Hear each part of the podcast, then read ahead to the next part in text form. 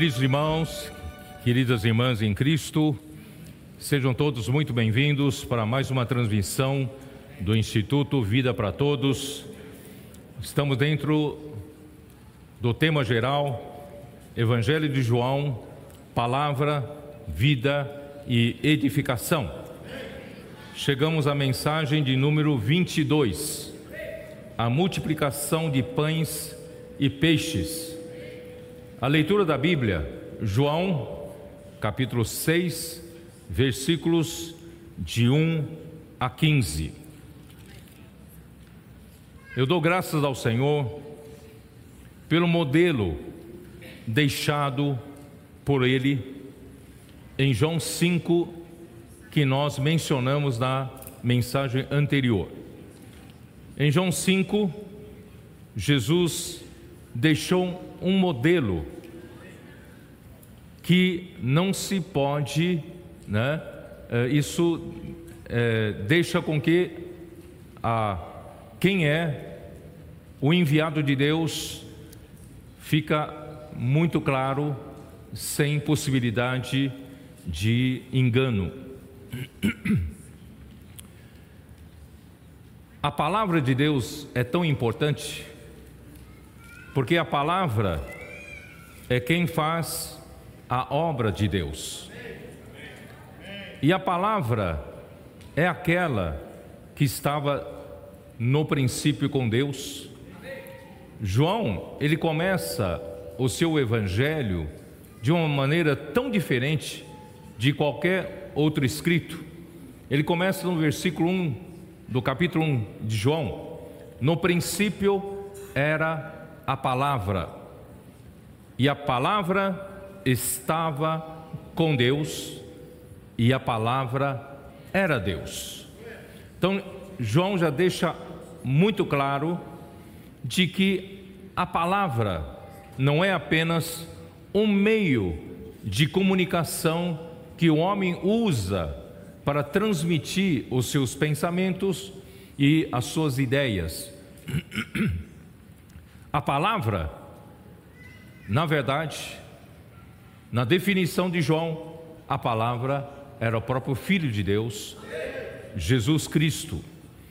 E ele era a palavra que já existia no princípio, na eternidade. Ele não foi, não apareceu no meio do percurso, ele já era a palavra desde o princípio. E a palavra estava com Deus, estava com o Pai, havia essa co coexistência desde a eternidade, e também a palavra era o próprio Deus. Então, aí que faz toda a diferença. A palavra, né, nós homens usamos a palavra para nos comunicarmos como, meios de, como meio de comunicação, mas a palavra que é Cristo é mais do que isso. É a maneira que Deus quer se comunicar com o homem, e essa comunicação não apenas através da palavra, Deus transmite uma ideia, não apenas Deus transmite os seus pensamentos, que também faz isso, mas é principalmente Deus transmite Ele mesmo, o próprio Deus, por meio de uma pessoa que é Jesus Cristo. Jesus Cristo era essa palavra. Por isso, quando chega no João capítulo 5, é tão importante essa questão de quem então é o canal transmissor dessa palavra tão importante que traz Deus para o homem, que transmite essa palavra que é vida para o homem. Por isso que João capítulo 1, ele já vem mostrando que essa palavra, né, no versículo 4, né, a palavra, a vida estava nele, o verbo, a vida estava nele e a vida era a luz dos homens. Então, quando Deus transmite, né, através da palavra, uh, essa, essa, essa palavra chega até o homem com Deus, com o Filho de Deus Jesus Cristo, traz a vida de Deus e traz a luz. E a, essa verdadeira luz é Jesus Cristo que veio ao mundo para iluminar a todo mundo. Por isso, irmãos, a questão de quem é o canal que transmite a palavra de Deus é um assunto de suma importância. Porque se alguém usurpar em ser o canal de Deus, falando em nome de Deus, causará muita confusão. Então Jesus deixa muito claro para que o homem possa definir quem é o profeta, quem é o canal usado por Deus para transmitir a palavra. Então, quando chega no versículo 31 de João 5, então Jesus deixa claro: se eu testifico a respeito de mim mesmo, o meu testemunho não é verdadeiro. Outro é o que testifica a meu respeito, e sei que é verdadeiro o testemunho que ele dá de mim. Então Jesus, ele está estabelecendo um princípio para que ninguém se engane. Em todas as eras, Deus fala para fazer a sua obra e Deus precisa de um canal, Deus precisa de um enviado, Deus precisa de um profeta para que essa palavra em todas as eras continue com o falar de Deus para fazer a obra de Deus. No entanto, né, essa qualquer pessoa pode dizer eu sou né, o profeta de Deus. Por isso Jesus quer deixar muito claro né, esse princípio. Uma pessoa, ela própria, não pode dizer que ela é o profeta de Deus né? Porque aqui diz: se eu testifico a respeito de mim mesmo, o meu testemunho não é verdadeiro, eu preciso que outro dê testemunho de mim. Aí, versículo 33: Mandastes mensageiros a João, e ele deu testemunho da verdade. Então, uh, todos pensaram, já que Jesus precisa que outro dê testemunho dele, Logicamente, esse outro seria João Batista, porque João Batista foi designado por Deus como precursor de Jesus para preparar os caminhos para o surgimento de Jesus, o profeta.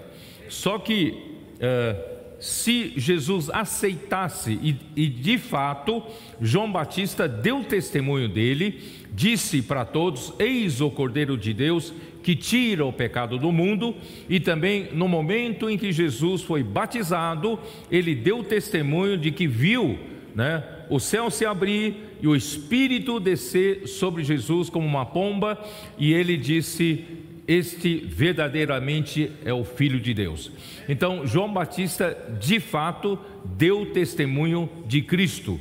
No entanto, eh, Jesus ele quer evitar que futuramente nós sejamos enganados, ele disse: Eu não vou aceitar o testemunho humano, não vou, não vou aceitar somente esse testemunho. Eu tenho um testemunho, testemunho mais forte ainda. Quem é esse testemunho?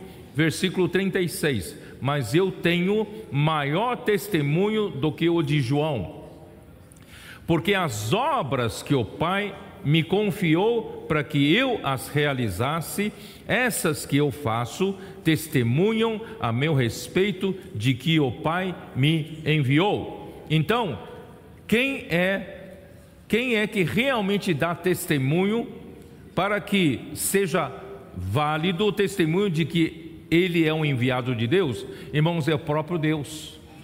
O próprio Deus.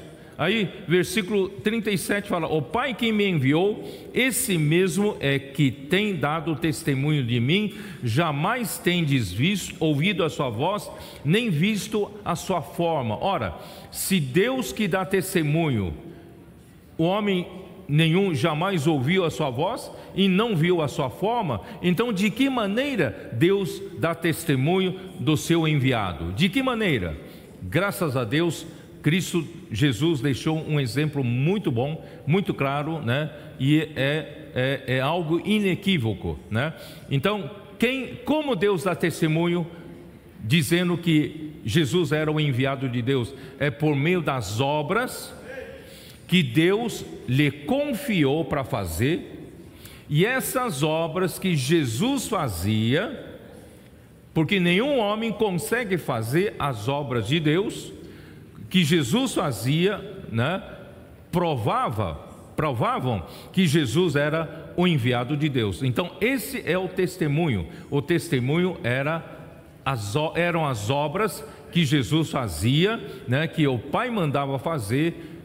Isso é confirmado, né? Em Deuteronômio 18. Deuteronômio 18. Vocês estão com paciência de ouvir isso de novo, não? Deuteronômio 18. Eu vou já para o versículo 21, 22. Como eu vou saber se ele é o enviado de Deus, ele é um profeta? Versículo 21. Se disseres em, no teu coração, como conhecerei a palavra que o Senhor não falou? sabe que quando esse profeta falar em nome do Senhor e a palavra dele não se cumprir, nem suceder como profetizou, esta é a palavra que o Senhor não disse. Com soberba a falou o tal profeta, não tenhas temor dele. Isso quer dizer o quê? Quer dizer que se um profeta fala, eu sou enviado de Deus, eu falo em nome de Deus, mas aquilo que ele falar não se sucede, não se cumpre, então esse profeta não é de Deus, não fala a palavra de Deus. Agora, ao contrário, se esse profeta falar em nome de Deus e a sua palavra se suceder e se cumprir, então esse profeta é de Deus. Estou certo ou não? Aí então, então que que esse profeta tem que falar? No versículo 18: Suscitar-lhes-ei um profeta do meio de seus irmãos, semelhante a ti, em cuja boca porei as minhas palavras, e ele lhes falará tudo o que eu lhe ordenar. Um profeta que fala em nome de Deus, ele não pode falar as suas próprias palavras. Ele tem que falar as palavras que o Senhor colocar na sua boca ele falará tudo o que o Senhor lhe ordenar. Um profeta não tem liberdade própria. Aí alguém vai dizer: ah, então tudo que um profeta hoje no Novo Testamento falar, eh, letra por letra, vem de Deus. Irmãos, hoje não é assim como no Antigo Testamento, o Espírito descia sobre um profeta e o profeta dizia: Filho meu, filho meu, né, faça isso, faça aquilo. Não, hoje não é assim. Hoje é no princípio de encarnação. Deus usa um canal homem para transmitir o que ele quer falar. Não quer dizer, irmãos, que cada vírgula, cada ponto seja exatamente como Deus fala, não. Mas a transmissão da ideia, da palavra, né, é de Deus. Os irmãos entenderam a diferença do Antigo Testamento para o Novo Testamento? Né? Eu não, não, um profeta não entra em transe e de repente, né, passa o Senhor usar sua boca para falar. Não, não é assim no Novo Testamento. No Novo Testamento o Senhor usa o princípio de encarnação. Ele usa o homem para falar através de homem na sua plena consciência. Certo? Então, irmãos, esse profeta fala o quê? Ele fala as palavras de Deus. As palavras que Deus lhe ordenar. E versículo 19: De todo aquele que não ouvir as minhas palavras, as palavras não são do profeta, as palavras são do Senhor, que ele falar em meu nome, disso lhe pedirei contas, né?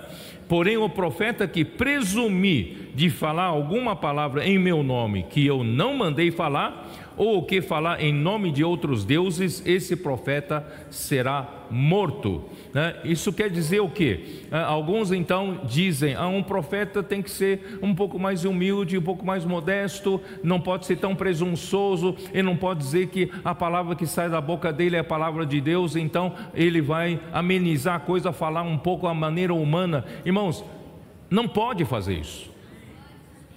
Vocês entenderam? O profeta que presumir falar alguma coisa em meu nome que eu não lhe mandei falar. Quer dizer, toda palavra tem que ser conforme o que o Senhor mandou falar.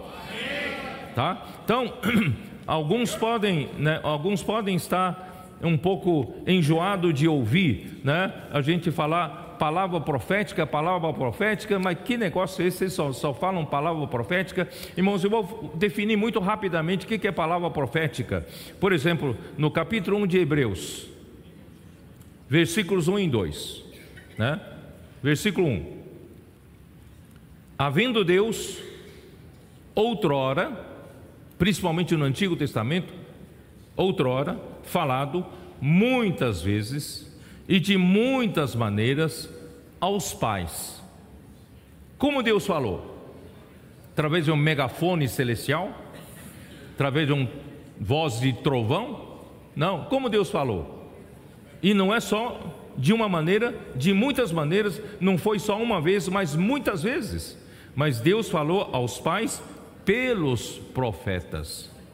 Então, os profetas falaram né, para os pais, na verdade, falaram o que Deus queria falar aos pais. Então, esses profetas que falaram como profeta, as, a palavra deles é a palavra profética. Vocês entenderam? O que, que é palavra profética? Irmão, é a palavra que Deus fala por meio dos seus profetas. Isso é palavra profética. Versículo 2: Nesses últimos dias nos falou pelo Filho, a quem constituiu herdeiro de todas as coisas, pelo qual também fez o universo. Então Deus, irmãos, continua falando. Porque se Deus parar de falar, a obra de Deus para. Deus precisa executar sua obra na terra e a obra de Deus na terra é executada quando Deus fala. Então, depois que Jesus Cristo veio, Deus então encarregou ao filho, né, o, essa missão de falar. Então Jesus Cristo, enquanto esteve na terra, ele que é o próprio verbo, própria palavra, ele falou e os milagres se sucediam, as coisas aconteciam e a obra de Deus era executada. E depois que ele morreu e ressuscitou, irmãos, quem, quem continuou a falar do filho? Foram os apóstolos, os profetas, Pedro, depois no dia do Pentecostes, no dia de Pentecostes, ele se levantou juntamente com os onze. Quando ele abriu a boca, irmãos, era o filho usando a boca dele, falando a palavra profética. Estou certo ou não estou certo? Aí, quando mais tarde, para alcançar o mundo gentil, o Senhor levantou a Paulo, e a palavra que Paulo falava vinha da revelação de Jesus Cristo. Não eram suas palavras, eram palavras de revelação a respeito dos mistérios de Cristo. Isso está em Efésios, capítulo 3. Estou certo ou não?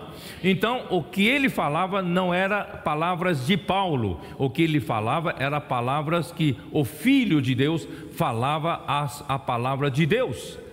Tanto é que 1 Tessalonicenses 2,13, os tessalonicenses acolheram a palavra de Paulo como palavra de Deus, e como de fato é a palavra de Deus, e essa palavra, irmãos, que essa palavra operava eficazmente entre os que criam na palavra. Por isso, irmãos, essa é a definição da palavra profética. É Deus falando com o homem Hoje, irmãos, é principalmente Deus falando com a igreja. Deus fala com a igreja através do seu canal, e essa palavra, irmãos, é a palavra de Deus. Não precisa ter medo de falar isso, não. É a palavra de Deus. Por, por quê? É para realizar a sua obra, não é? Isaías 55, eu não, eu não queria perder tanto tempo nisso, mas por amor a, a vocês, vou, Isaías 55, né? como Deus faz a obra. Versículo 10: Assim, porque assim como descem a chuva e a neve dos céus, e para lá não tornam, sem que primeiro reguem a terra e a fecundem e a façam brotar para dar semente ao semeador e pão ao que come, assim será a palavra que sair da minha boca, não voltará para mim vazia, mas fará o que me apraz. A palavra fará. A palavra faz a obra, a palavra realiza a vontade de Deus, a palavra fará o que me apraz e prosperará naquilo para que a designei, tá? Irmãos, e para quem dizer, mas você está inventando essa palavra profética, tá bom. Segunda, segunda Pedro 1, não, não foi eu que falei, não, Pedro falou primeiro. O outro Pedro, né? Segunda Pedro, segunda Pedro 1. Opa, não estou achando segunda Pedro 1. Está aqui, ó. Versículo 19. Temos assim, quanto mais confirmada a palavra profética. O que é a palavra profética? É a palavra de Deus falada por meio dos seus profetas tanto mais confirmada a palavra profética, e fazeis bem em atendê-la, como a uma candeia que brilha em lugar tenebroso, até que o dia clareie. E a estrela da alva nasça em vosso coração. Irmãos, enquanto o Senhor não voltar, nós precisamos do falar de Deus, precisamos da palavra profética. Porque essa palavra profética serve para nós, irmãos, como uma candeia que brilha na noite escura.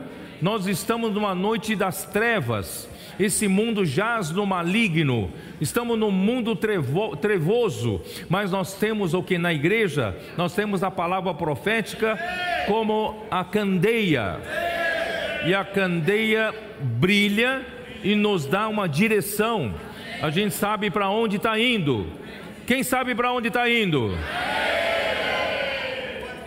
Graças à palavra profética, né? Isso vai acontecer até que a estrela da alva nasça em nosso coração, quer dizer, até que até que chega a vinda de Cristo. Quando Cristo chegar, irmãos, nós não precisaremos mais da palavra profética. Mas até lá nós vamos precisar, essa palavra vai nos dar direção, essa palavra vai realizar a obra de Deus. Graças a Deus, irmãos, por Jesus ter deixado um princípio tão claro em João capítulo 5, para a gente não errar na identificação de quem seja o profeta, de quem seja o canal que Deus usa em cada era para levar né, a obra de Deus adiante através da palavra. Então vamos, agora podemos entrar na mensagem, tá? João capítulo 6, versículo 1, vamos dar uma olhada. João 6, versículo 1. Vou ser rápido. Depois destas coisas, atravessou Jesus o mar da Galileia, que é o de Tiberíades. Tiberíades ou Galileia são dois nomes para o mesmo mar. E algum texto também traz que esse mar era chamado de mar de Genezaré. Você já ouviu falar? Não. Os adolescentes sabem, não. Então, esse mesmo mar tem três nomes. Ele era chamado de Genezaré. E depois passou a ser chamado de Galileia, Mar da Galileia. E agora passou a ser chamado de Tiberíades. Por que Tiberíades? Né? Ó, porque eu, eu, eu escrevi assim: Mar da Galileia, o nome, nome anterior do lago era Genezaré, depois passou a ser chamado de Galileia e posteriormente foi chamado de Tiberíades por causa da cidade que Herodes Antipas construiu às suas margens em honra ao imperador romano Tibério. Para honrar o imperador, ele construiu uma cidade e chamou a cidade de Tiberíades. Tá? Então o mar passou a ser, ter o mesmo nome, o mar né, de Tiberíades. Tá? No caso, então Jesus aqui diz assim: depois destas coisas, que são estas coisas? Essas coisas, no caso anterior, nós estamos falando do caso do paralítico. O paralítico, no caso do paralítico, o cenário era Jerusalém. E, Jerusalém era o centro da religião judaica e onde havia um tanque chamado de Betesda. E ali jazia uma multidão de enfermos, cegos, coxos, paralíticos em busca da cura. Irmãos, representa o que? Representa o homem confia né, na religião para a sua cura. O mundo está doente, o homem está doente, e a religião pretensamente né, é a fonte da cura. Então, irmãos, a, a, a, religião pode até curar, mas é muito limitado, muito limitado. Vocês sabem que tinha que esperar a religião judaica também, né, dentro da sua crença, as anjos, anjos, e um anjo tinha que descer, né, de tempo em tempo, ninguém sabe quando, não tem hora marcada, agitava aquelas águas, e um dos doentes que ali estavam, o primeiro que conseguir descer, então era curado. Ora, se você consegue ser o primeiro, você é o menos necessitado da cura, não é isso? Então, quem mais precisa da cura não tem condições de descer. Então, a religião não consegue realmente resolver o problema da cura do homem. Tá? Então, ali estava um paralítico de 38 anos 38 anos. Então pode ser que às vezes na nossa situação, né, da, da, da, nossa situação pessoal, na nossa situação da vida da igreja, esteja há 38 anos como esse paralítico, mas o Senhor quer o que? Nos curar, né? Quer nos tirar do leito. Então, porque a religião te dá um, um leito, né? E você fica em acostado e encostado nesse leito o tempo todo, reclinado nesse tempo todo, né, no leito. Mas o Senhor quer te tirar e você carregar o leito, tá? Então, irmãos, uh, e, e, e aí o Senhor com uma palavra, não é isso? O Senhor perguntou, chegou a esse enfermo, disse: Você quer ser curado? Ele disse: Como, Senhor, como ser curado quando a água agitada eh, não tem ninguém para me, me carregar? Quando eu eu quero descer, outro já desceu antes de mim. Não consigo ser curado pela religião. Jesus só lhe disse uma palavra: levanta, toma o teu leito e anda. Irmãos, é a, a palavra, é a palavra de Deus que cura. A palavra disse, né, Jesus disse uma palavra: levanta-te, toma o teu leito e anda. Pronto. Ele pegou seu leito e passou a andar. E agora, neste caso, no mar da Galileia, Irmãos, o ambiente já não é mais Jerusalém, o ambiente é no mar. Não sei se vocês sabem da geografia de Israel. Hoje Israel voltou ao foco das nossas atenções. Se você olhar para Jerusalém, né, você olhar para o mapa de, de Israel, mais ao norte ali está o mar da Galileia.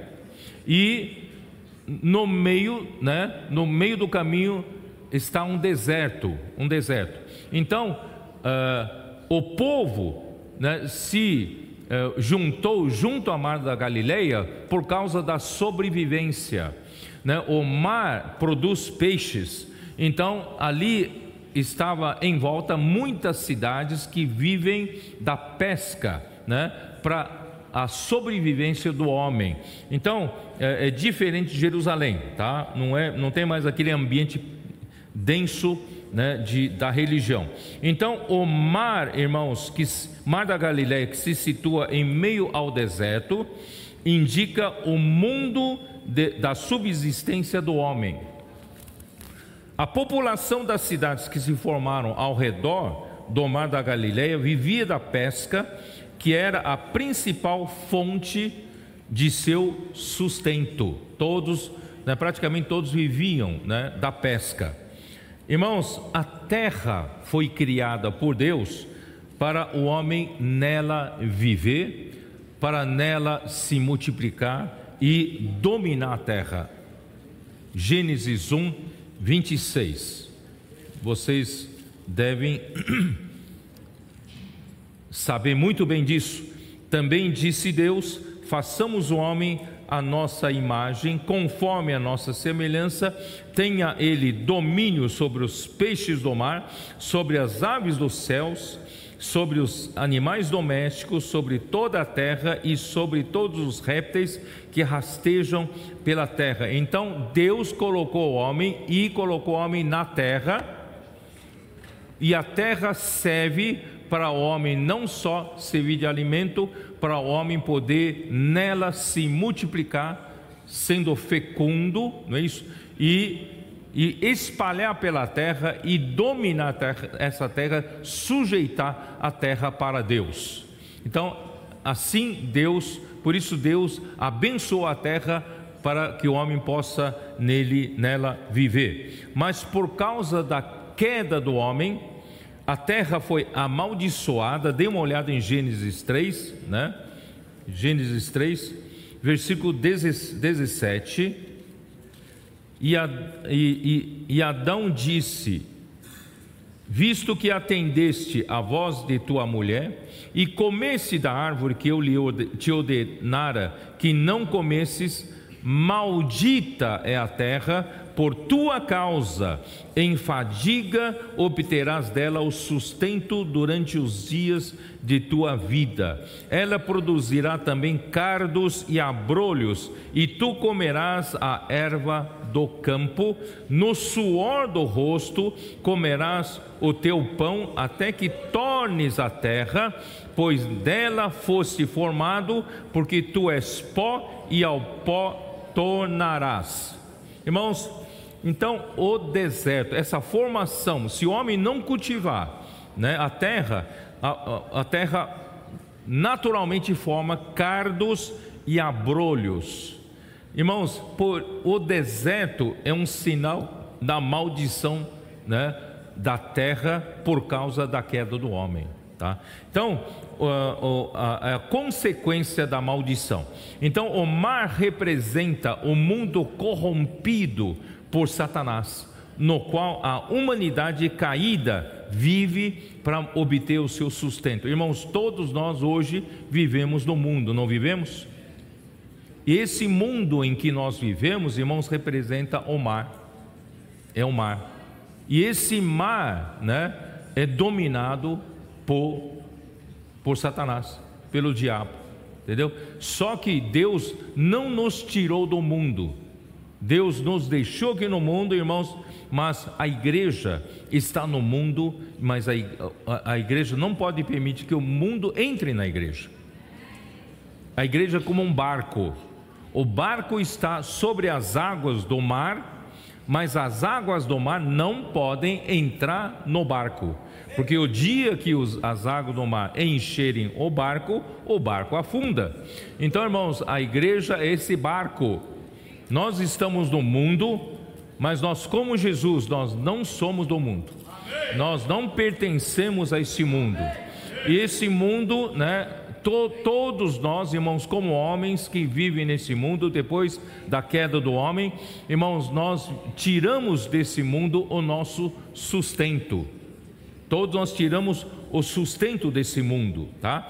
Então, irmãos, o mundo é um meio que, que o inimigo de Deus usa para escravizar o homem, ocupando com trabalho para obter sustento, para acumular riquezas, conquistar bens e patrimônios, afastando o homem do propósito inicial de Deus em usar o homem para, sua, para que a sua vontade seja feita na terra, para dominar a terra.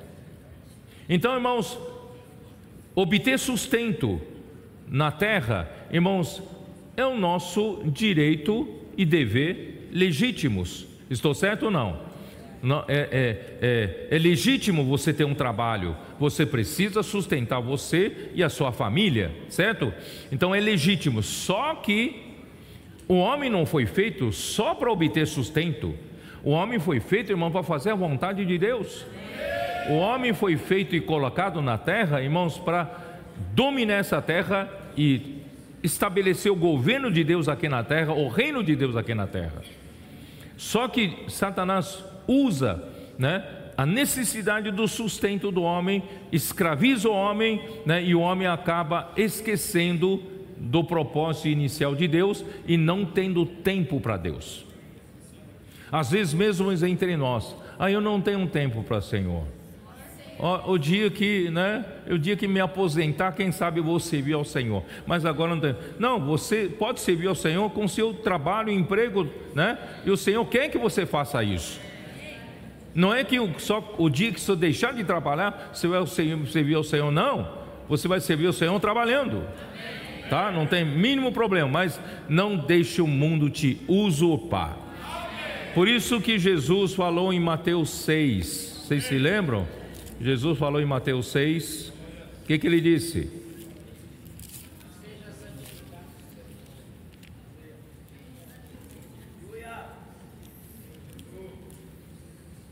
Né? Por isso que Mateus 6, Deus lembra de novo a gente na oração que André está mencionando. Né? Versículo 9 fala: Pai nosso que está no céu, santificado seja o teu nome, venha o teu reino, faça-se a tua vontade, assim na terra como no céu. Irmãos, essa, esse é o propósito principal da nossa, da nossa vida humana, não é? para que Deus possa fazer a sua vontade na terra como é feita no céu. Aí o pão nosso de cada dia, dá-nos hoje, Ele nos dá, e perdoa-nos as nossas dívidas, assim como nós temos perdoado né, aos nossos devedores, e não nos deixes cair em tentação, mas livra-nos do mal, pois Teu é o reino, o poder e a glória para sempre. Amém.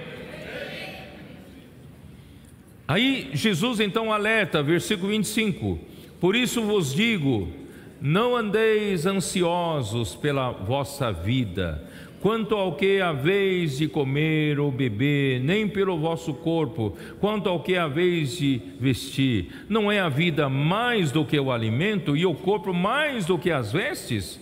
Você vale mais do que o alimento que come, você vale mais do que as vestes que usa. Deus quer usar você para fazer o seu, sua vontade. Deus quer usar o homem para que o seu reino seja estabelecido aqui na terra. Por isso, não, não ocupe todo o seu tempo com sustento. Versículo né, é, 31. Portanto, não vos inquieteis dizendo que comeremos, que beberemos ou com que nos vestiremos, porque os gentios é que procuram todas essas coisas. Eles gastam todo o tempo, usam todas as suas energias para isso. Vocês não, vocês são da igreja, vocês são do reino dos céus. Vocês são diferentes, né? Porque o vosso Pai celeste sabe que necessitais de todas elas. Deus sabe de tudo que você precisa, né? Buscai, pois, em primeiro lugar o seu reino e a sua justiça, e todas estas coisas vos serão acrescentadas.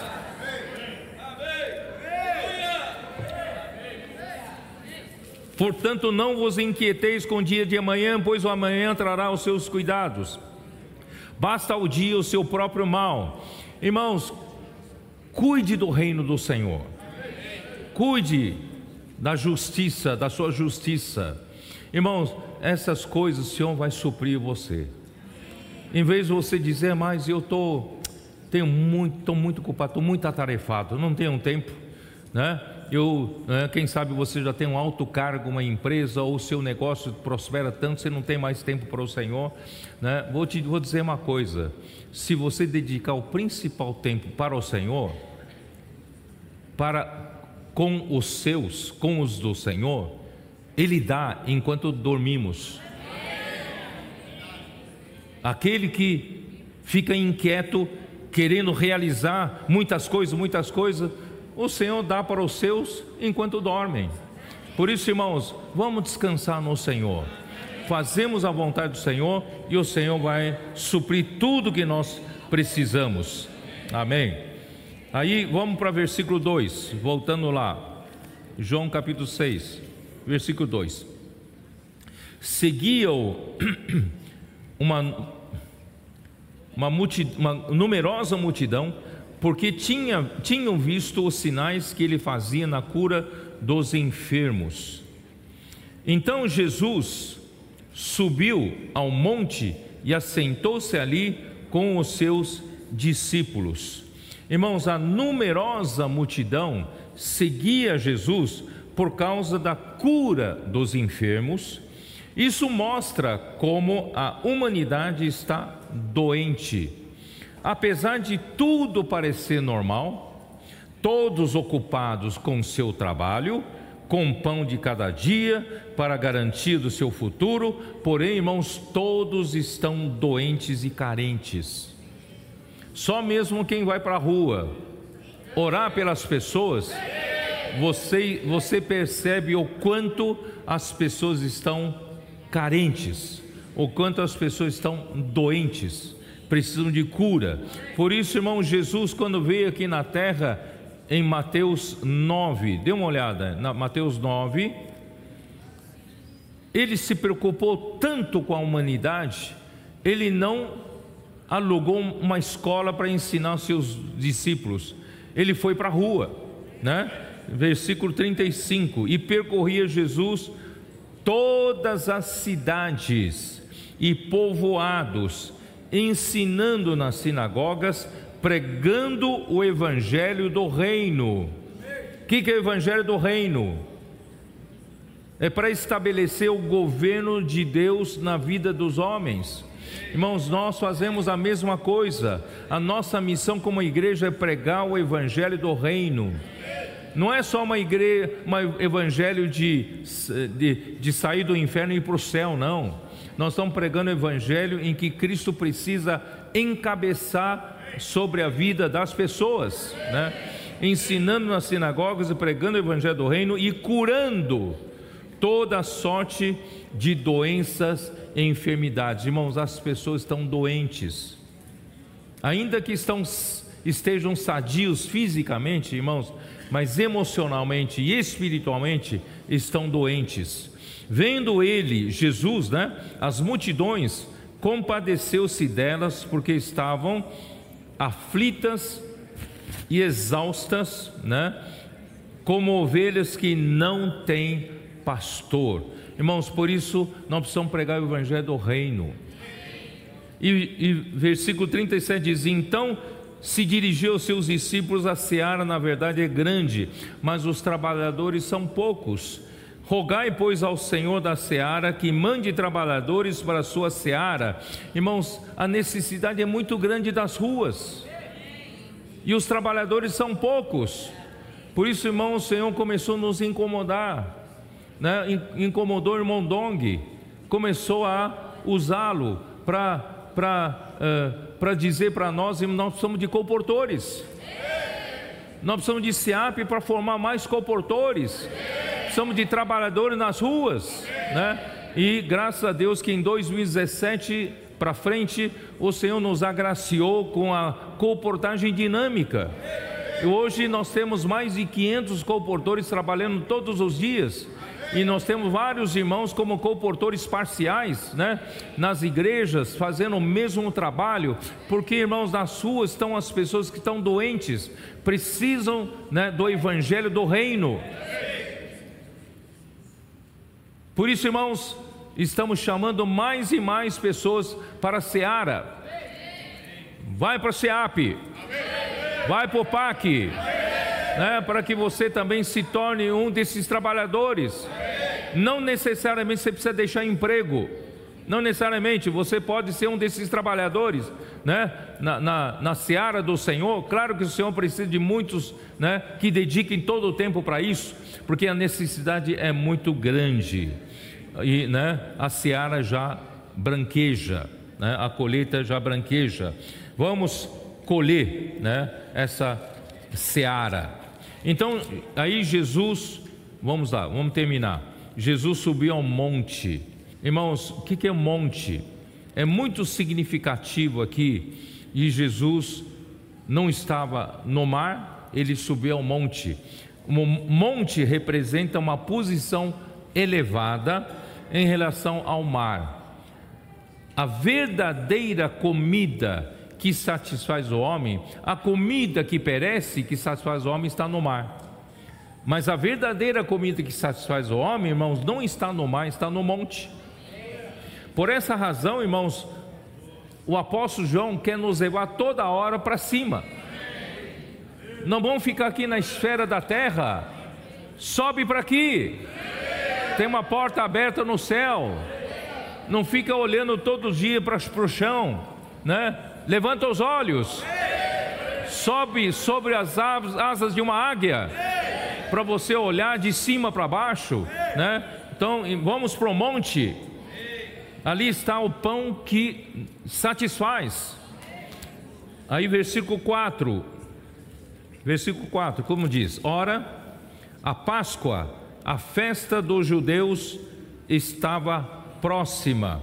Você já percebeu que João, quando menciona alguma festa dos judeus, ele não especifica qual festa é, com exceção da Páscoa.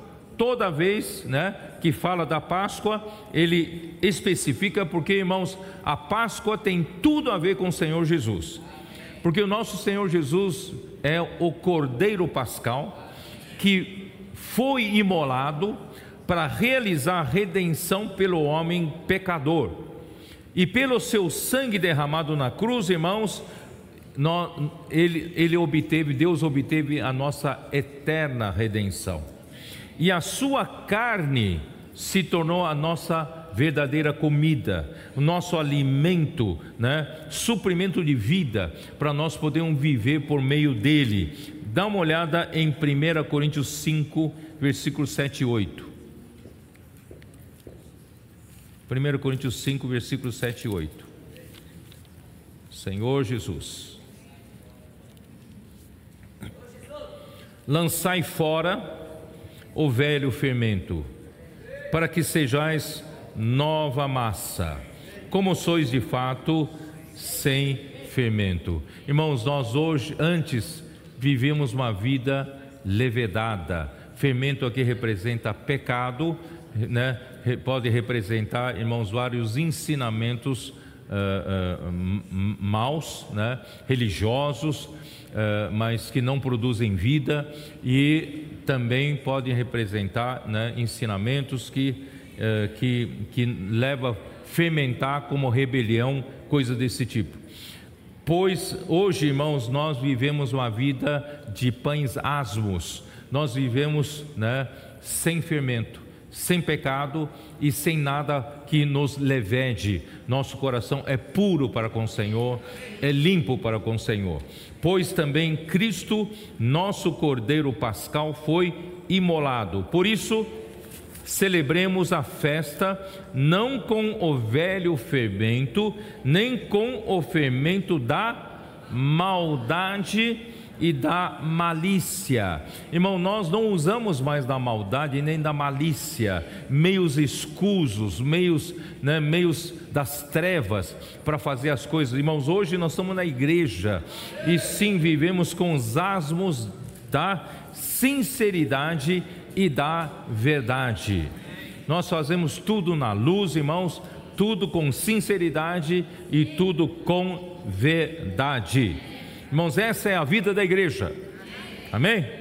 Possivelmente, irmãos, a multidão concorreu né, até Jesus, queriam aproveitar Jesus, seus últimos dias antes de ir para a Páscoa, porque toda festa da Páscoa eles sabiam que Jesus sobe a Jerusalém. Por isso que a multidão queria, antes dele subir a, multidão, a Jerusalém, queriam algum benefício, serem curados, né, serem atendidas as suas necessidades. Por isso, por isso que a multidão se afluiu. Vamos lá, vamos continuar a leitura. Capítulo 6, versículos 5 e 6. Capítulo 6, versículos 5 e 6. Vamos lá. Então Jesus, erguendo os olhos e vendo a, que grande multidão vinha ter com ele, disse a Filipe: Onde compraremos pães para lhes dar a comer, mas dizia isto para o experimentar, porque ele bem sabia o que estava para fazer. Por que Jesus perguntou para Felipe? Quem sabe? Ele tinha tantos discípulos, por que perguntou para Felipe? Quem sabe Felipe era de que cidade? Está aqui em João. João 1,44. De que cidade era Felipe? João 1,44. Dê uma olhada. Os adolescentes me, me, respondam. De que cidade era Felipe? João 1,44. Já dei a dica. Hã? Felipe era de Betsaida. Felipe era de Betsaida, cidade de André e de Pedro. Era ali naquelas redondezas. Então, por que Jesus perguntou para Filipe? Porque Filipe conhece cada canto ali da região. Filipe, tem algum lugar para comprar pão? Tem alguma vendinha aqui? Tem algum supermercado para comprar pão, né? E Filipe falou, né? Então, por isso que perguntou para Filipe, né? Onde compraremos pães para lhes dar a comer? Mas dizia isso para o experimentar, porque ele bem sabia o que estava para fazer, né? E Filipe era um dos primeiros a serem chamados, né? Vocês viram lá em João capítulo 1. Então, Jesus, irmãos, com esse episódio, ele queria mostrar aos discípulos que no reino dos céus não se segue a lógica humana, pois ele pode operar algo sobrenatural. Por isso, irmão, se você vive a vida da igreja ainda seguindo a lógica humana, a sua vida cristã segue uma vida lógica, na, na, lógica humana, irmão, tudo acontece na lógica humana. A igreja que eu administro, eu sei administrar na minha habilidade humana. Irmãos, então não vai sair disso. Quando vierem cinco mil homens, a multidão de cinco mil homens, você não, tem mais, não terá mais condições de alimentar. Não é isso? Irmãos, nós precisamos ver, irmãos, que nós não estamos mais, não somos, não fazemos parte de um grupo religioso na terra. Não somos um grupo religioso humano. Nós estamos no reino dos céus. E o reino dos céus, irmãos, sobrepuja a limitação humana. O homem não consegue atender a necessidade do homem, mas irmãos, o reino do céu, nós temos o rei do reino dos céus que pode atender sim. Por isso, irmão, nós temos, não podemos nos conformar, nos acomodar na estrutura religiosa, né? na lógica humana. Tudo está muito bem, né? Domingo de manhã vou para a reunião, administro a igreja, eu sei, eu sei liberar uma mensagem, sei falar, cuidar dos irmãos, cuidar dos casais, cuidar dos jovens e tal, e não passa da lógica humana. Então nada sobrenatural nunca vai ocorrer. Graças a Deus, irmão, nós estamos no reino dos céus. Então Jesus queria ensinar os seus discípulos, não se limita pela lógica humana, não se limita pelo, pelo limite humano. Eu posso fazer muito mais do que isso, tá? Aí então o que aconteceu? Versículo 7: Respondeu-lhes Filipe: Não lhes bastariam duzentos denários de pão para receber cada um o seu bocadinho? Duzentos denários que são 200 denários. Vamos fazer um cálculo? Um denário era o equivalente, se eu não me engano, um soldado romano, o seu, seu salário de cada dia é um denário. Um trabalhador recebia um denário, em média, cada um, certo? Uh, vamos calcular por baixo. Você contrata alguém para fazer um serviço na sua casa. Quanto você pagaria diária? Hã? Eu ia falar 100, mas pelo menos 150, né? Hã? 200? 200 para cima, né? Se fosse 100 reais por dia, sabe quantos são 200 denários? Se for 100 reais, é 20 mil reais. Se for 200, são 40 mil reais. Né, por isso que Felipe se assustou. Jesus, não temos 40 mil reais aqui não? Mesmo que tivesse e tivesse onde comprar, a gente ia comprar o suficiente cada um ganhar um pãozinho. Certo? Não dá para atender, não. Nós não temos capacidade para atender a necessidade dos homens.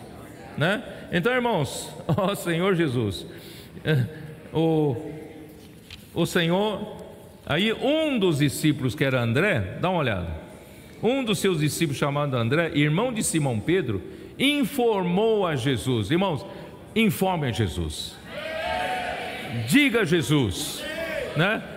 Está aí um rapaz, está aí um rapaz que tem cinco pães de cevada e dois peixinhos, mas ele já julgou, mas isto que é para tanta gente. André, né?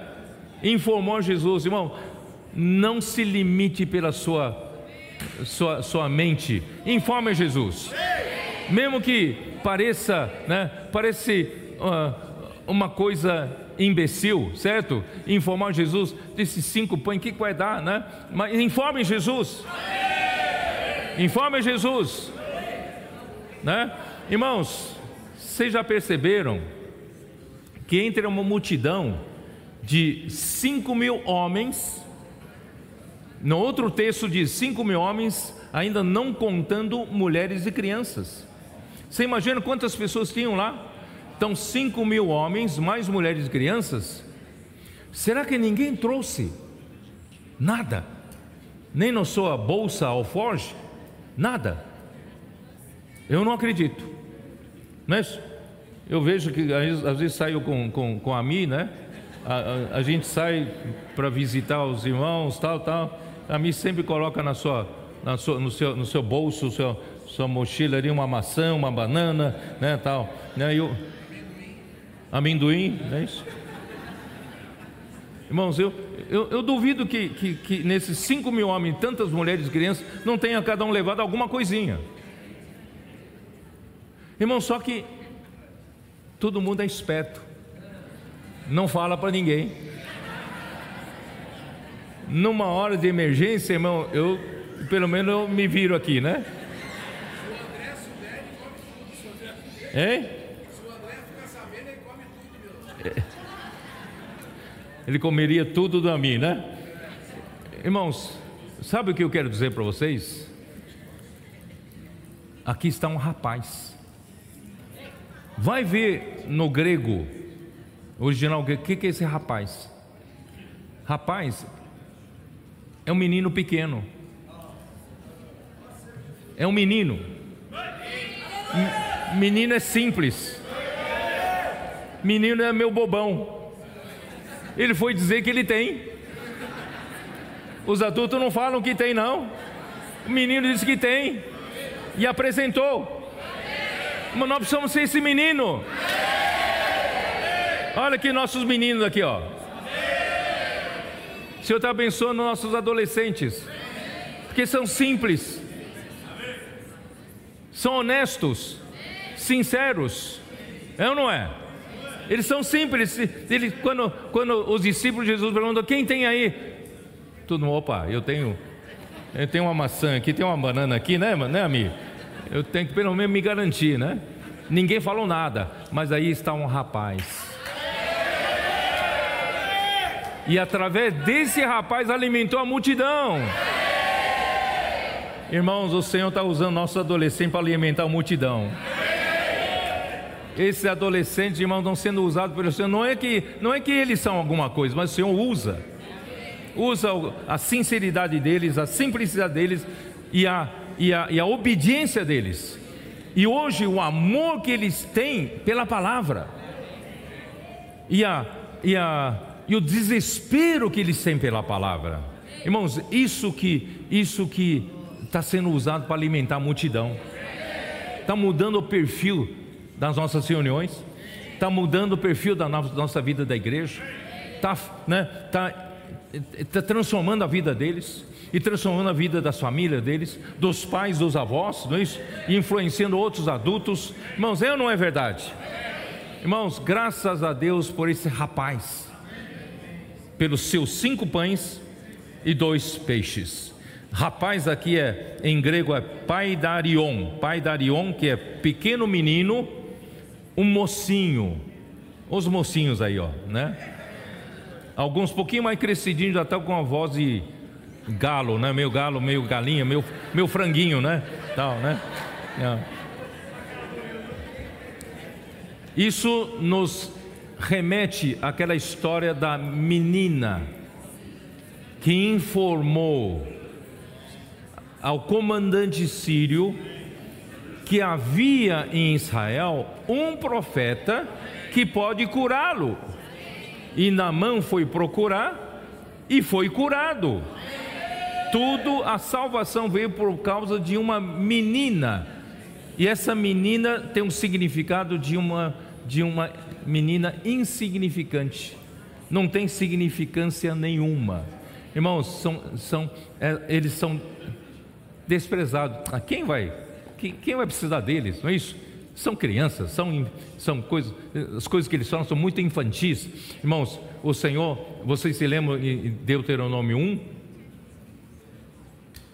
Ó oh, Senhor Jesus, tem um tempo para ler isso? Não.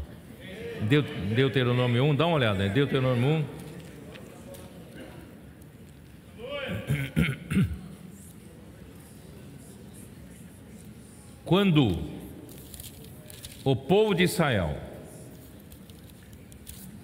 em vez de entrar, crer no Senhor e entrar na boa terra para possuir, eles ficaram murmurando, dizendo: Não, nós não vamos entrar, porque dez espias, dez dos doze espias que foram espiar a terra, voltaram com notícia ruim. A terra realmente é muito boa, mas os homens são gigantes, são, são é, é, nós somos como gafanhoto aos olhos deles e nossa, as cidades são fortificadas. Nunca vamos conseguir conquistar essa terra, não. Olha, eles desanimaram o povo, mas dois deles, Caleb e Josué, não, vamos subir, vamos, nós vamos, eles, eles serão pão como para nós comermos, não se preocupa não, se o Senhor falou, o Senhor vai nos dar essa terra. Só que o povo murmurou né? Aqui que o Senhor ficou, o Senhor ficou irado, o Senhor ficou indignado. Ora, eu prometi da terra, você acha que eu não tenho capacidade de colocar vocês para possuir nessa terra? Né? Aí o Senhor falou aqui, ó, no capítulo 1 né, de Deuteronômio, onde estou aqui, ó, né, no versículo versículo 35, o Senhor falou assim: Certamente nenhum dos homens dessa maligna geração verá a boa terra que jurei dar a vossos pais, salvo. Oh, eu fui salvo, eu quero, eu quero ser salvo, né? Salvo Caleb, filho de Jefoné, ele haverá, e a terra que pisou darei a ele e a seus filhos, porquanto perseverou em seguir ao Senhor. Também contra mim se indignou o Senhor por causa de vós, dizendo também: Tu lá não entrarás. Josué, filho de Num, que está diante de vós, ele ali entrará, anima-o, porque ele fará que Israel a receba por herança. Então, toda aquela geração velha que murmurou que saiu do Egito não entrará na boa terra, com exceção de Caleb e Josué. Por isso, irmãos, nós da, da velha geração fomos salvos pelo, pelo, pelo princípio de Caleb e Josué. Olha só o versículo seguinte: E vossos meninos, meninos, de quem dissestes, por presa serão, e vossos filhos que hoje nem sabem distinguir entre bem e mal, esses ali entrarão a eles darei a terra e eles a possuirão. São esses meninos que os adultos muitas vezes desprezam, acham que são muito infantis, são muito crianças. O Senhor vai dar a eles a boa terra para possuírem. Por isso, irmãos, o Senhor falou em Mateus 18: se não nos convertermos e nos tornarmos como uma criança, não entraremos no reino dos céus. Por isso, irmão, vamos ser simples, aprender com nossos meninos, né? Aí, versículo 40, irmãos, é muito severo, palavra muito forte.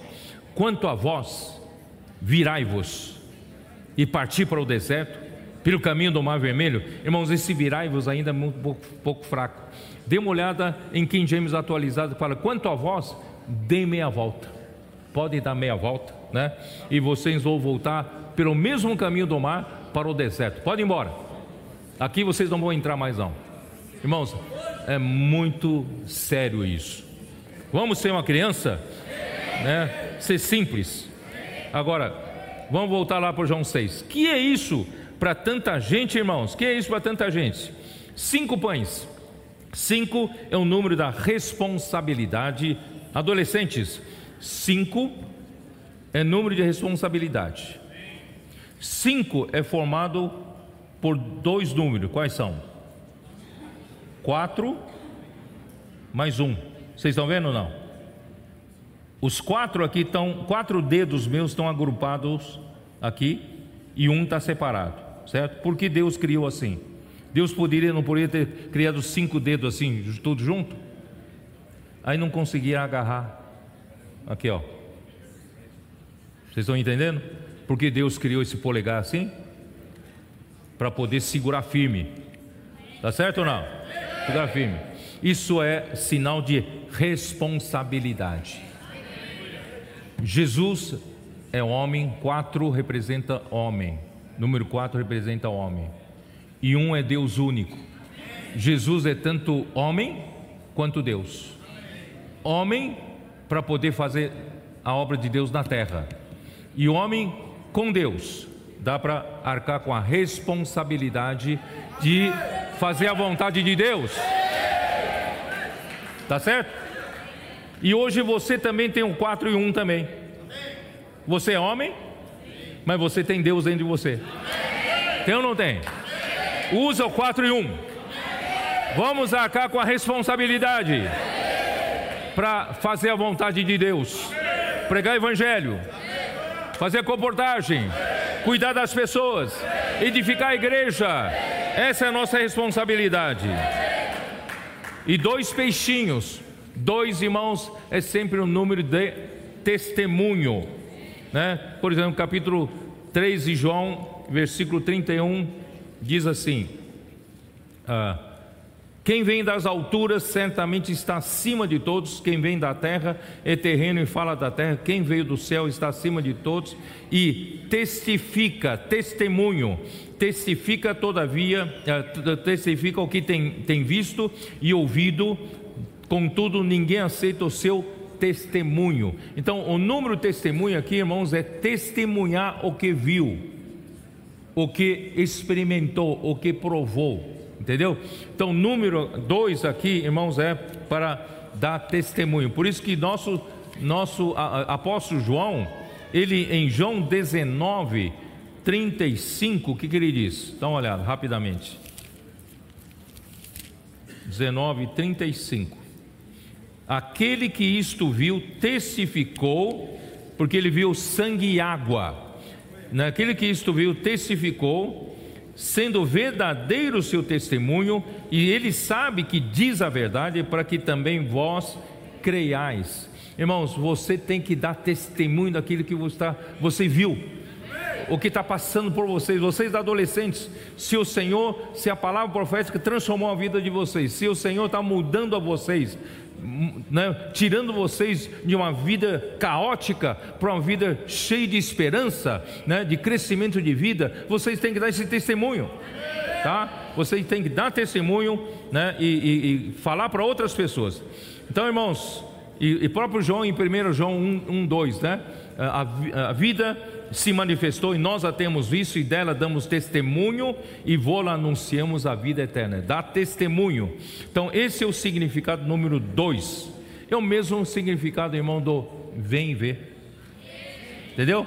Então você, vocês convidem outros adolescentes, diga, vem ver. Como é que é lá? Não sei. Vem ver, não sei te explicar, mas vem ver, né? Irmãos, aí você vai, você está dando testemunho de uma coisa que você obteve benefício. E o pão, irmãos, é feito da vida vegetal, que representa a vida geradora, Jesus, ele é o grão de trigo que caiu na terra, João capítulo 12, 24. Vocês estão vendo que tudo isso é relacionado à vida, João é que nos revelou, né? João 12, 24. Em verdade, em verdade vos digo: se o grão de trigo caindo na terra não morrer, fica ele só, mas se morrer, produz muito fruto. Então, o pão vem da vida vegetal e a vida vegetal representa uma vida que gera. Um grão gera muito fruto, certo? Que gera. Jesus Cristo é um grão de trigo que morreu na terra e produziu esses muitos grãos aqui, ó. ó. Vocês são esses muitos grãos que foram produzidos através de um grão de trigo que caiu na terra e morreu. E 1 Coríntios. Uh, ah, 1 Coríntios 10, 17. Que diz: Porque nós, embora muitos, somos unicamente um pão um só corpo, porque todos participamos do único pão. Então, dentre e também dentre todos os cereais, a cevada na, na terra de Canaã, a cevada é o primeiro grão a amadurecer e a ser colhido. Por isso, também representa a ressurreição de Cristo para se tornar o nosso alimento, tá? Eu estou correndo um pouco porque preciso terminar. Os peixes são a vida animal que representam o aspecto da redenção, a vida redentora. A vida animal, irmãos, para nós podermos se tornar nosso alimento, precisa ser morta. Então, derramar seu sangue. O derramamento de seu sangue representa a redenção de Cristo, que derramou seu sangue para a nossa redenção, certo? Então, os peixes vivem no mar, representam o mundo corrompido por Satanás, assim como Cristo se fez carne e viveu no mundo pecaminoso, no entanto, Cristo não é afetado pelo mundo, assim como os peixes não são salgados pela água salgada do mar. Você come um peixe do mar, você fala, isso aqui é bacalhau. Não. O mar é salgado, mas não salga o peixe. Quem salga o bacalhau é o homem que salga depois, tá? Então, o mar não salga o peixe, porque o peixe não permite que a água do mar salgue a ele, porque tem vida. Enquanto tiver vida, não salga, mas quando morre, salga, né? Então, irmãos, nós, nós, mesma coisa, nós também estamos no mundo, mas o mundo não nos afeta. Aleluia! Vamos lá, versículo 10. Vamos continuar. Como diz o versículo 10. Disse Jesus: Fazia o povo assentar-se, pois havia naquele lugar muita relva. Assentaram-se, pois, os homens em número de quase cinco mil. E isso, além de mulheres e crianças, isso você pode ver em Mateus 14, versículo 21. Ali mostra que são cinco mil homens e sem contar mulheres e crianças. Irmãos, olha só, Jesus então estabeleceu um padrão também em ministério de serviços na igreja. Quando ele mandou assentar-se, você consegue, em primeiro lugar, e ainda, irmãos, ele mandou agrupar-se em outro evangelho, agrupar-se, irmão, para você poder contar, para você poder saber o número de pessoas, certo? E você poder ter ordem na distribuição. Você já pensou sem ordem na distribuição? Todo mundo, a multidão de 5 mil homens, mais mulheres e crianças, viriam em cima de quem estaria distribuindo. Seria uma, uma confusão, não é verdade? Então Jesus é, nos deu uma lição de ordem, uma lição de coordenação. Então, irmão, na igreja nós também precisamos aprender a coordenar, precisamos fazer as coisas em ordem. Vamos nos assentar, não é isso? Né? Vamos saber quantas pessoas são e vamos a vamos distribuir, tá? Aí não tem confusão na distribuição. Então, graças ao Senhor por isso. Aí versículo 11. Então Jesus tomou os pães e tendo dado graças, distribuiu-o entre eles e também igualmente os peixes quanto queriam. A, a maçã que você trouxe a mim e a banana que você trouxe você comeu e acabou. Mas aqui você pode comer quanto quiser. Irmãos, no alimento físico, a gente tem um limite para comer, não é isso?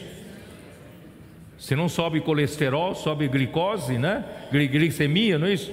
Nós aqui, os adultos aqui que sabem, né? Nós, nós, então, mas irmãos, alimento espiritual podem comer à vontade. Será que os nossos adolescentes estão fazendo imersão demais? Será que estão comendo a palavra demais? Não, não tem demais não. Na comida espiritual nunca tem demais. Podem comer o quanto querem, tá? Ó oh, Senhor Jesus, na casa de Deus, irmãos, a fartura, Salmos, Salmo 36, 8. Salmo 36, 8. Fartam-se da abundância da tua casa e na torrente das tuas delícias lhes dá de beber, pois em ti está o manancial da vida, na tua luz vemos a luz. Irmão, na casa do Senhor tem abundância, comam à vontade, sem miséria, sem racionamento. Vamos comer, ó Senhor Jesus. E e que mais? Vamos continuar. Versículo 12. E quando já estavam fartos, disse Jesus aos seus discípulos: Recolhei os pedaços que sobraram, para que nada se perca. Assim, pois, o fizeram e encheram doze cestos de pedaços dos cinco, cinco pães de cevada que sobraram aos que haviam comido. Irmãos, eles comeram, se fartaram e sobraram ainda doze cestos cheios e mais um exemplo que Deus que Jesus deixou aqui, irmãos. Ele mandou recolher o que sobrou. Irmão, há fartura, há abundância na casa de Deus, há, mas não há desperdício. Não desperdiçamos, não nos desperdiçamos, não desperdiçamos nada, certo? A sobra, vamos guardar, vamos recolher, certo? E recolheram, irmãos, recolheram em doze cestos cheios, que é o número 12 agora. Doze. Doze é o número da perfeição. Doze é o número da completude. É o número completo na eternidade. Sete é o número completo durante a dispensação do tempo mas o 12 já será na eternidade, né? na Nova Jerusalém, por exemplo, em, em Apocalipse 21, 14, dê uma olhada. Apocalipse 21, 14. A muralha, a muralha da cidade tinha doze fundamentos, estavam sobre esses os doze nomes dos doze apóstolos do Cordeiro. Versículo 21 as doze portas são doze pérolas, e cada uma dessas portas de uma só pérola. A, a, a, praça da cidade é de ouro puro, como vidro transparente. Irmãos, Nova Jerusalém, o número ali é tudo doze. Doze representa o número da completude, perfeição. Chegou no final, na, vai para a eternidade toda, por toda a vida eterna. Então, irmãos, o que nós comemos, irmãos, o alimento que comemos, retiramos do mar, serviu de sustento para a vida física. Mas o alimento que nós comemos, que veio do Senhor Jesus no monte, ele vai, esse alimento, esse alimento vai nos levar para a vida eterna. Vocês, seus irmãos, entenderam a diferença? Uma, um alimento nos satisfaz agora e tornamos a ter fome. Mas outro alimento, irmão, vai nos levar para a vida eterna. Por isso, irmãos, claro que você precisa do alimento físico para viver, mas, irmão, dê mais atenção para aquele alimento que vai te levar para a vida eterna.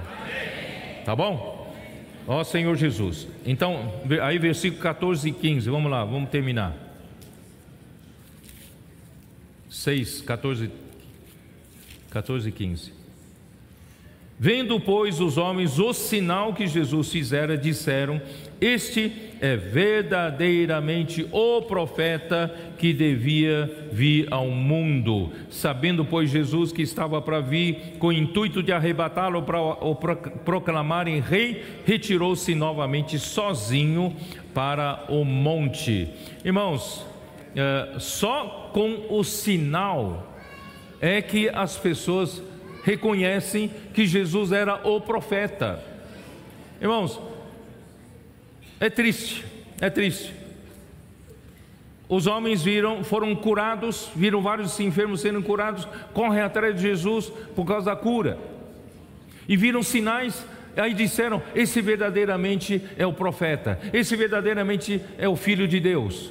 E agora, vendo, né, comer, comeram no pão, se fartaram de graça, ninguém pagou nada, eles se fartaram, agora dizem: esse verdadeiramente é o profeta. Irmãos, daqui para frente, muitos creram no Senhor Jesus pelos sinais que ele fazia. Muitos creram, mas irmãos, esses homens não são confiáveis, porque eles correm atrás de alguém que satisfaça a sua necessidade presente, são egoístas são interesseiros. Irmão, nós não somos interesseiros. Nós não corremos atrás do Senhor só por causa dos benefícios que Ele pode nos dar. Irmão, nós corremos atrás por causa da vida eterna. Porque Ele pode nos, nos dar alimento que dura para a vida eterna. Nós vamos ser vencedores para reinar com Ele, irmãos. É isso é o que importa. A igreja será edificada, a vontade de Deus será feita. Irmãos, é isso que importa. É o interesse de Deus. Amém ou não? Porque muitos desses, vou ler rapidamente para vocês, em João 6, 60. Muitos dos discípulos, tendo ouvido tais palavras, disseram: Duro é esse discurso, quem o pode ouvir? É versículo 66. À vista disso, muitos dos seus discípulos o abandonaram e já não andavam com ele. Muitos, aqui fala muitos. Muitos abandonaram Jesus. Irmãos, se abandonaram Jesus, irmãos, podem abandonar também o caminho que nós estamos andando. Então você, você quer abandonar também? Aí Jesus então perguntou para os seus discípulos. Então perguntou Jesus aos doze: Porventura quereis também vós outro retirar-vos? Vocês também querem ir embora? Respondeu-lhe Simão Pedro: Senhor, para quem iremos? Tu tens as palavras, tu tens as palavras da vida eterna. Irmãos, essas palavras da vida eterna é que nos satisfazem, e que fazem a obra de Deus, que nos dão direção, que transformam nossa vida. É ou não é verdade? Temos que correr atrás disso não atrás do pão que perece, não atrás de uma cura. Irmão, nós queremos correr atrás do Senhor da vida. Por isso, irmãos, a multidão queria fazê-lo rei. Se já pensou você ter, viver numa nação que tem um rei que produz pão do nada? Irmãos, o PIB dessa nação vai para o infinito, né? Não, ninguém, o, o, a população dessa nação não precisa mais trabalhar. Que bom, não é isso? Nós temos um presidente da república que transforma tudo em pão. Precisamos trabalhar mais. Não, Jesus não, não veio para ser isso, não. Ele então se retirou. Jesus não veio para ser esse rei na terra, ele quer ser o rei do reino dos céus. Por isso, irmãos, vamos, vamos correr atrás do que importa, correr atrás do pão que dura para a vida eterna. Amém. Jesus é o Senhor.